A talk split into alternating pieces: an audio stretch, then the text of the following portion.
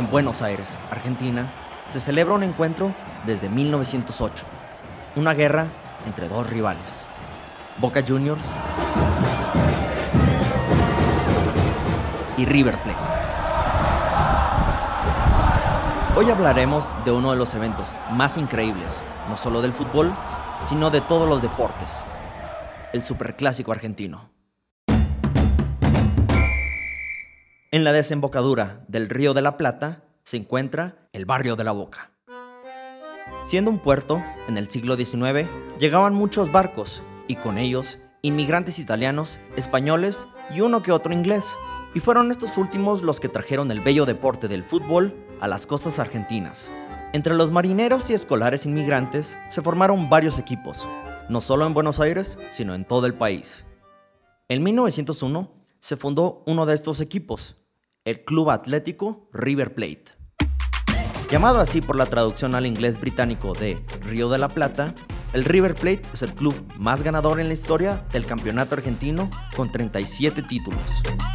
Bernabé Ferreira, Ángela Bruna y el uruguayo Enzo Francescoli son algunas leyendas que defendieron el escudo de los millonarios. Y Héctor Veira, Ramón Díaz y recientemente Marcelo Gallardo fueron los conductores de orquesta en el Estadio Monumental, llamado así por ser el estadio más grande de Argentina.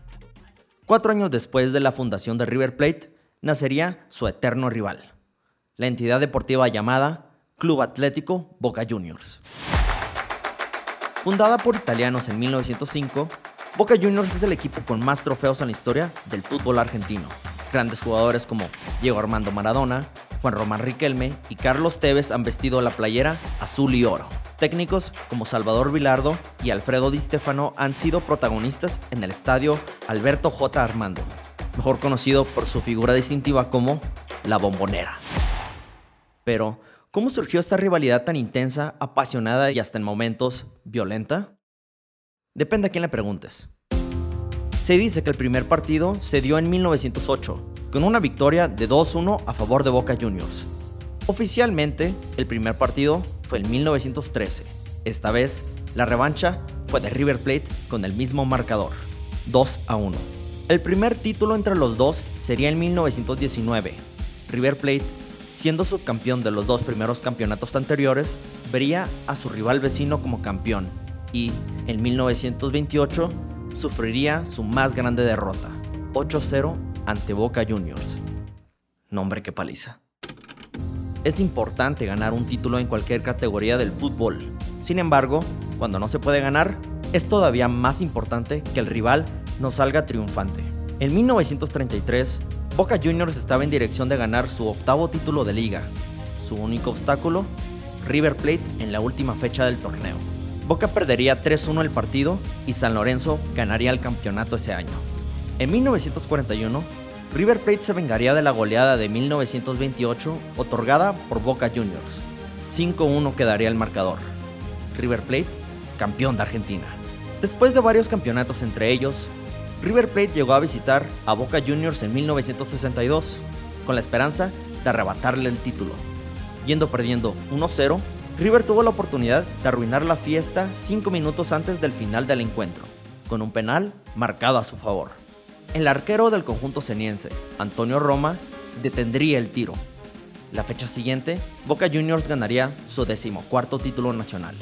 En 1972, se produjo el partido con más goles en la historia del Superclásico. Un bello recuerdo para los millonarios que, al dejar pasar una ventaja de 2 a 0 e ir perdiendo 4 a 2 en el juego, remontaron a 4-4 en los últimos minutos del partido. Carlos Morete anotaría el quinto y último gol para River Plate. Marcador final, 5 goles a 4. Cuatro años después de esa célebre victoria de River, Boca haría de las suyas en una hazaña histórica. Al final del Campeonato Nacional de 1976 fue la primera vez que se jugaría el Superclásico para determinar el campeón de un título. En el minuto 72, Rubén Suñé anotaría el único tanto del encuentro para darle a Boca Juniors no solo el campeonato argentino, también el derecho de fanfarronear ante su némesis. Tristemente, no todos los encuentros han sido espectáculos vestidos de gloria. En 1963, al acabar un superclásico en ceros, los hinchas de Boca Juniors fueron atrapados en la salida de la puerta 12 del Estadio Monumental. Nunca se supo qué fue lo que ocasionó la estampida, si negligencia de la policía o el cierre de los portones.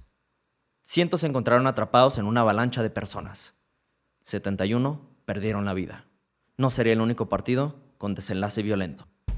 En los octavos de final de la Copa Libertadores del 2015, el Superclásico fue abandonado en el medio tiempo, después de que hinchas del Boca Juniors atacaron con gas pimienta a los jugadores de River Plate. Se suspendió el partido y Boca fue descalificado del torneo.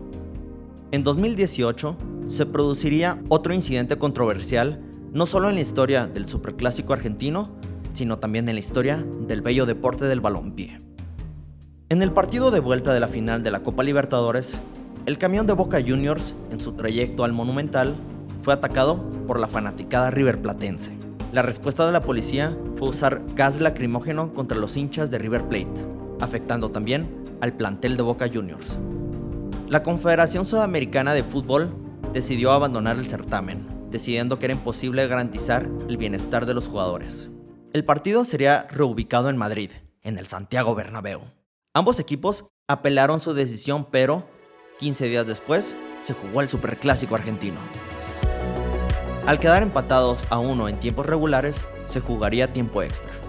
River Plate anotaría dos goles en tiempos suplementarios, ganando así su cuarta Copa Libertadores, la primera contra su archirrival. No hay en el mundo un partido más intenso que aquel que se vive en el barrio de la Boca. El Superclásico no solo es un derby, es para muchos una experiencia religiosa. Un espectáculo deportivo cada vez más feroz, más apasionado y cada vez más inolvidable. ¿Y tú? ¿A quién le vas? ¿A Boca Juniors o River Plate? Gracias por escuchar. Esto fue Balompié y hasta la próxima.